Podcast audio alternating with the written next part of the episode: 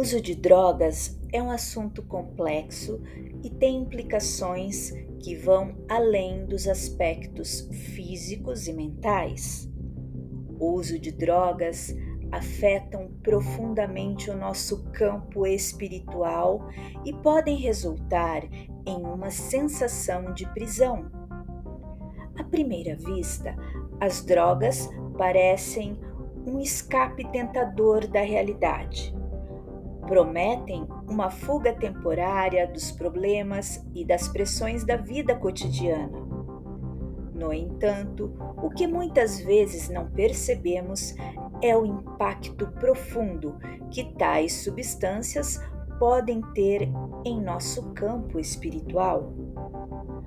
Nossa espiritualidade é uma parte intrínseca de quem somos. Ela está ligada à nossa busca de significado, propósito e conexão com algo maior do que nós mesmos. Quando recorremos às drogas, muitas vezes estamos buscando uma experiência espiritual rápida e intensa. No entanto, essa busca pode levar a uma armadilha.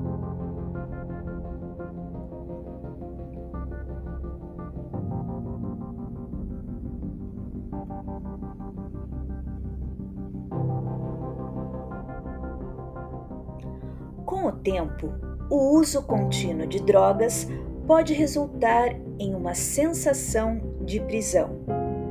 À medida que nos tornamos dependentes dessas substâncias para experimentar estados alterados de consciência, nossa verdadeira conexão espiritual enfraquece. Estamos presos em um ciclo de busca vazia, sempre em busca de uma experiência que nunca podemos alcançar plenamente. Para aqueles que estão presos na armadilha espiritual das drogas, há esperança. A recuperação é possível através do apoio, da busca de tratamento e do comprometimento com um caminho de cura.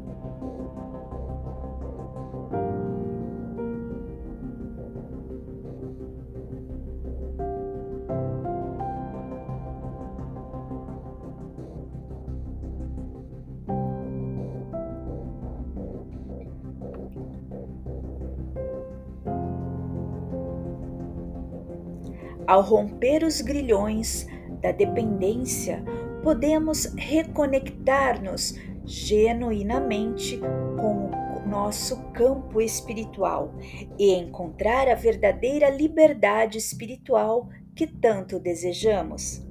Lembre-se, a jornada espiritual é uma busca valiosa e pessoal, e ela pode ser encontrada sem o uso de substâncias que nos aprisionam. À medida que escolhemos trilhar esse caminho com clareza e intenção, descobrimos um mundo de possibilidades espirituais que nos liberta da prisão que as drogas podem criar.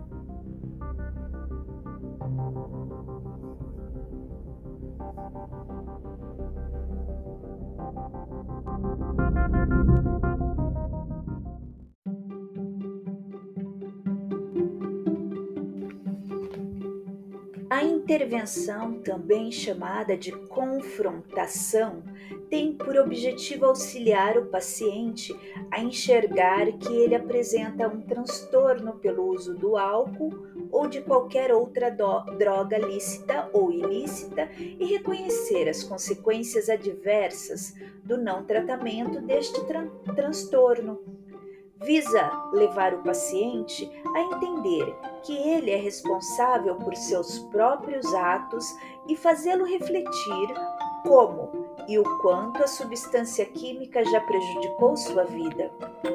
Nesse momento, o psiquiatra pode utilizar a queixa principal do paciente insônia, dificuldades sexuais, dificuldades em gerenciar o estresse, depressão, ansiedade, sintomas psicóticos, etc. Para explicar como a substância química cria esses problemas e logo após tranquilizá-lo, apontando a abstinência como uma possibilidade de minimizar os desconfortos. Mesmo para um psiquiatra e ou psicoterapeuta com boa formação técnica e experiência, alguns relatos de pacientes em consultório têm um potencial de gerar sentimentos aversivos, por exemplo, medo, paralisia, impotência, raiva, etc., e, consequentemente, dificultar a boa intervenção. Esses sentimentos podem servir como uma excelente bússola empática à medida que podem sintonizá-lo e colocá-lo no lugar do paciente, mas para isso o profissional não deve sentir-se culpado e envergonhado com aquilo que sentiu. Ao invés disso, é necessário saber lidar com as palavras e atos difíceis transferidos pelo paciente e com trans, e contra-transferi-los de maneira adequada e agindo com naturalidade. Para aclarar, será apresentado sob a ótica do instrutor Aulus um relato de caso que desvela novas realidades em relação à abordagem ao dependente químico, à medida que problematiza os limites entre o físico, o psíquico e o espiritual.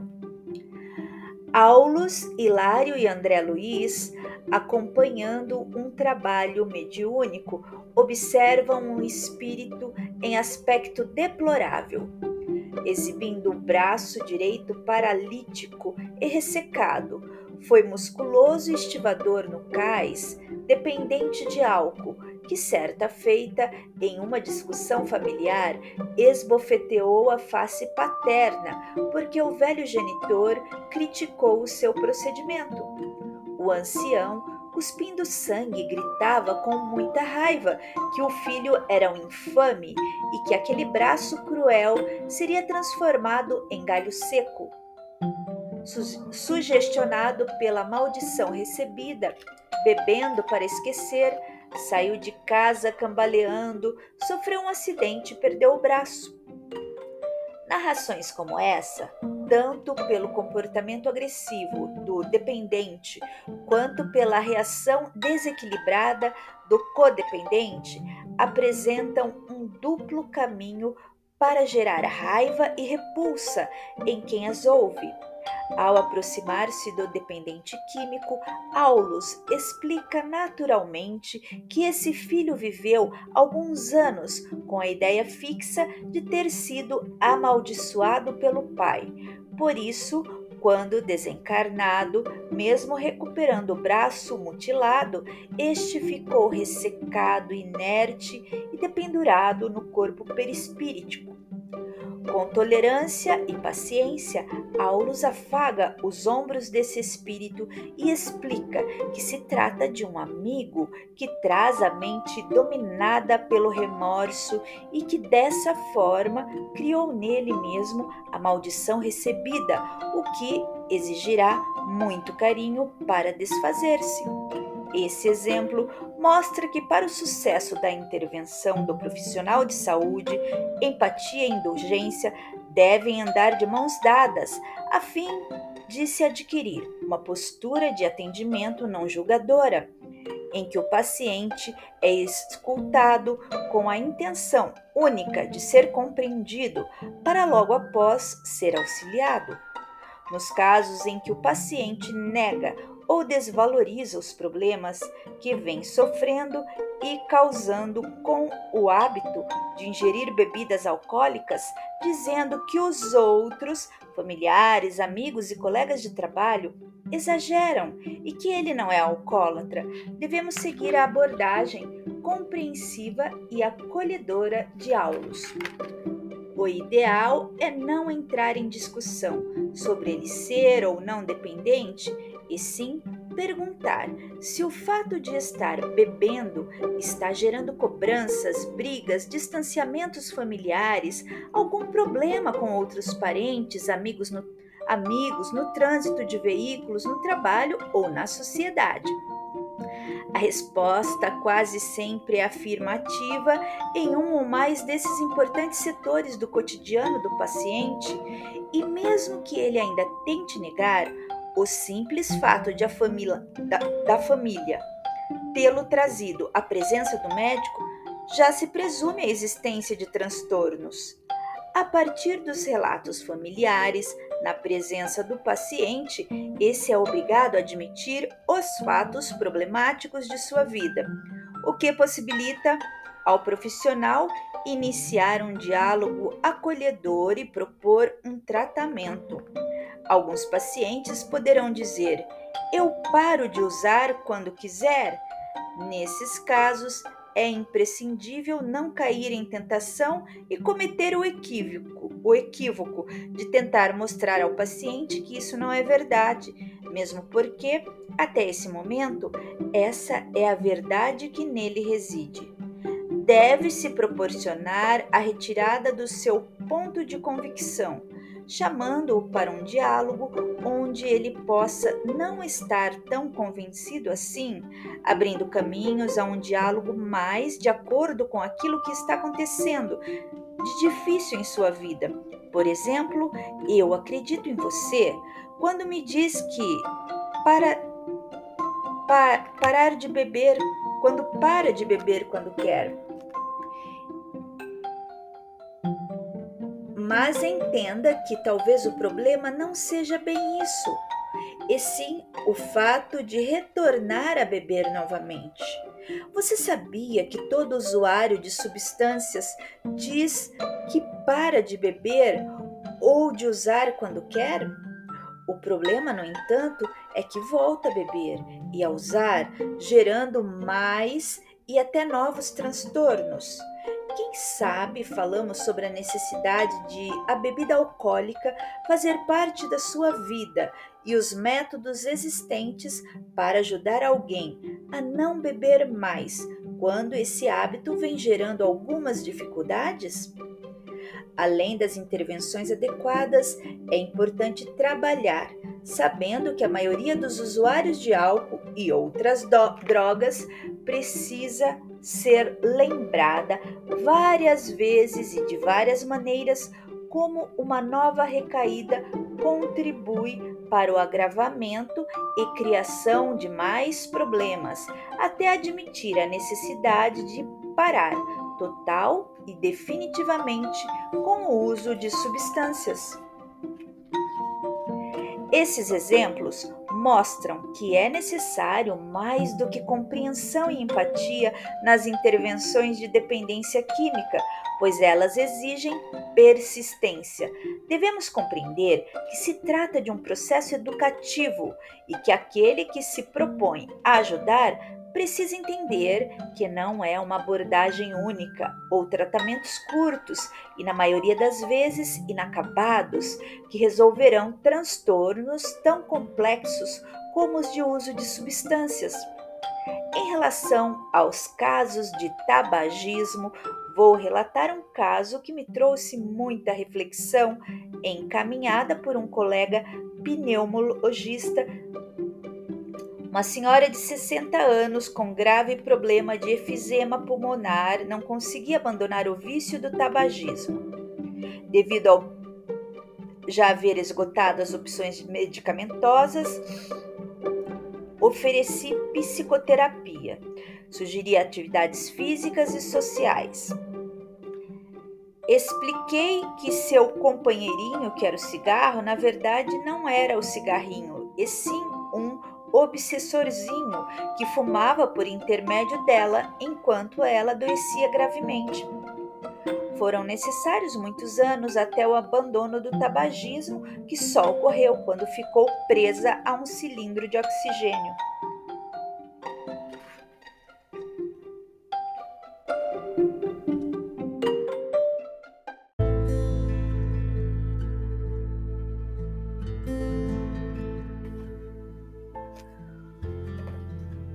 Codependência é o termo que define o familiar, mas que pode ser utilizado para pessoa que não pertença diretamente à família, que é afetado e tem influência sobre o comportamento do sujeito que usa e abusa de substâncias.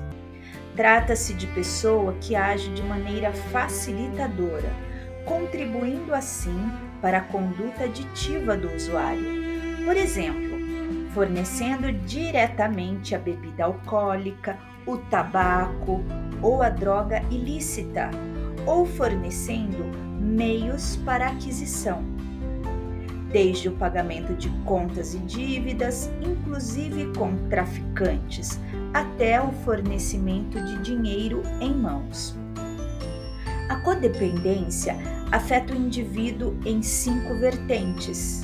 1. Um, baixa autoestima. 2. Dificuldade de estabelecer limites saudáveis nos relacionamentos de intimidade. 3. Dificuldade de reconhecer e assumir sua própria realidade disfuncional, negação e ilusão. 4. Dificuldade de assumir a responsabilidade em gerir as suas necessidades adultas, atitudes, emoções e comportamentos. 5. Dificuldade de identificar e expressar suas emoções de forma moderada. Exemplo: raiva, ressentimento, medo, culpa e vergonha. A família pode ser de grande auxílio no tratamento do usuário de drogas, mas para isso precisa aprender a tomar algumas atitudes importantes, como não proteger seu familiar dos transtornos gerados pelo uso de substâncias que ele mesmo causou. Sugerir, levar e frequentar grupos de autoajuda a dependentes químicos e codependentes, pois estes são recursos importantes, os quais devem ser utilizados coligados aos tratamentos psiquiátricos e psicológicos para tratar a síndrome de dependência ao álcool e outras drogas. Na obra de André Luiz, a codependência está presente quando analisada a forma como os instrutores espirituais a compreendem e se posicionam. Nota-se grande semelhança com as abordagens realizadas no grupo de apoio fraterno, que é um trabalho executado pelo Departamento de Saúde Mental da AME Brasil, voltado ao auxílio de dependentes químicos e codependentes sob o formato de grupo de autoajuda à luz da doutrina espírita, em funcionamento há 18 anos, em várias casas espíritas do Brasil, inclusive no Hospital Espírita de Porto Alegre. A fim de evidenciar essas semelhanças referentes à codependência, existe uma técnica de abordagem realizada pelos voluntários desses grupos. André Luiz mostra o modo de pensar e agir dos instrutores espirituais em relação a situações equivalentes. É uma ótima pessoa, só é ruim quando bebe, faz mal só a si mesmo. Essas palavras, comumente mencionadas pelos codependentes, representam como eles negam e se iludem dificultando reconhecer sua realidade disfuncional. Embora todo o início do tratamento exija a confrontação dessa realidade. Os voluntários, com habilidade e respeito, formulando alguns questionamentos para ajudar o codependente a falar sobre a quantidade e frequência com a qual seu familiar está bebendo, e os transtornos que isso vem gerando, gerando por fim, chegando por fim a questionar como ele, o codependente, sente-se física, emocional e espiritualmente. Geralmente, as lágrimas e choros proporciona ao codependente enxergar, enxergar sua própria dor e sofrimento, mobilizando-o a iniciar uma caminhada sem máscaras, buscando caminhos e estratégias para não vivenciar mais uma doença que afeta não só o dependente, mas sim a ele próprio e toda a sua família. A partir daí, os voluntários solicitam que outros codependentes contem suas histórias a fim de instalarem um campo grupal na forma de uma galeria de espelhos em que cada componente, ao dar seu depoimento pessoal, reflete e é refletido pelo outro, oportunizando discriminação, afirmação e consolidação da própria identidade.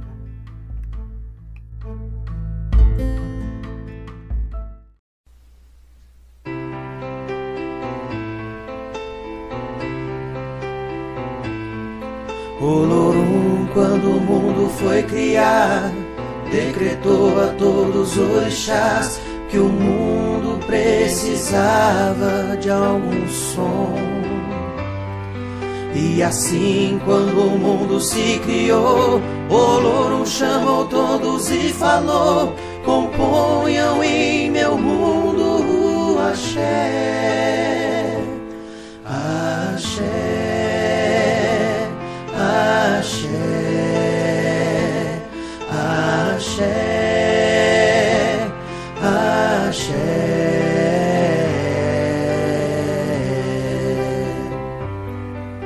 Exu foi quem começou e guiando estes sons, algum foi pedir inspiração.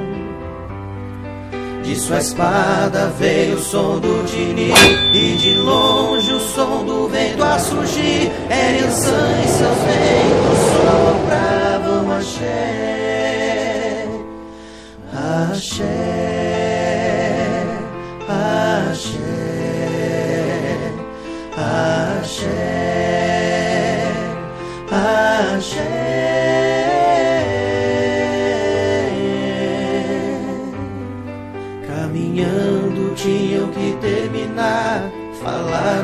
som pra Emanjá que os inspiram com as águas do mar. E mais forte que o bater de um tambor Batendo seu machado era Xangô. E mais um som a todos ele mostrou. Axé, axé,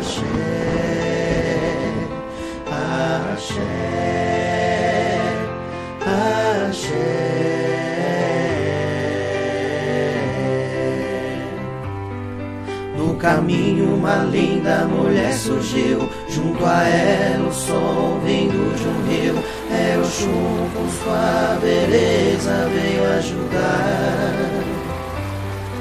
E de longe o balua eu viu. Oxóssi com seu assovio E o Molu fez a terra tremer até. Axé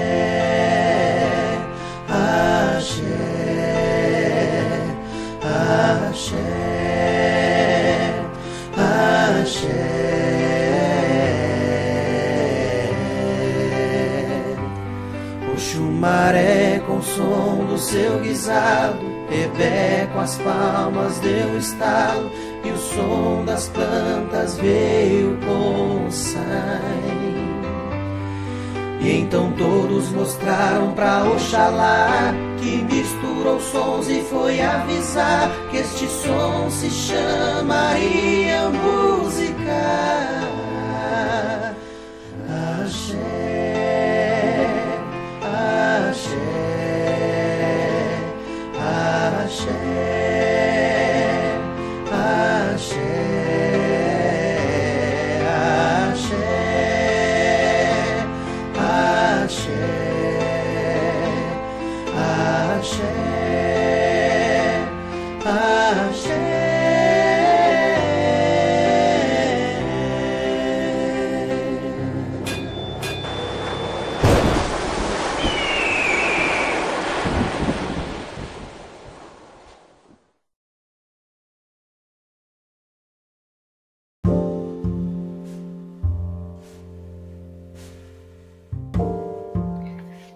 Perdão Caminho para a cura integral.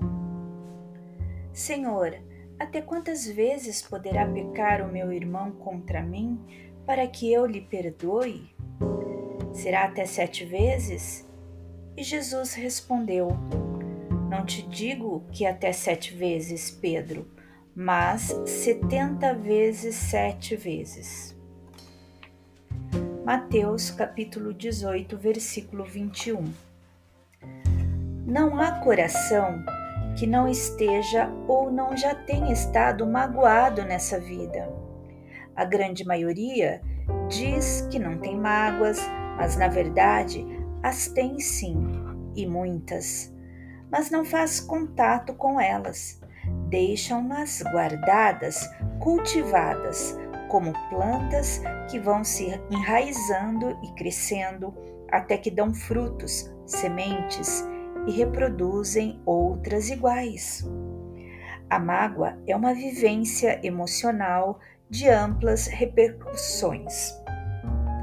Não raro observamos grandes mágoas por trás de muitos adoecimentos físicos. A jornalista Fernanda Santos em seu livro Tire essa mágoa do peito, narra alguns casos demonstrando as ligações entre a mágoa e o câncer de mama, por exemplo. Embora a crença popular de que a mágoa gere doenças esteja bem estabelecida, só recentemente a medicina aprofundou estudos nessa área, constatando o que diz a sabedoria popular.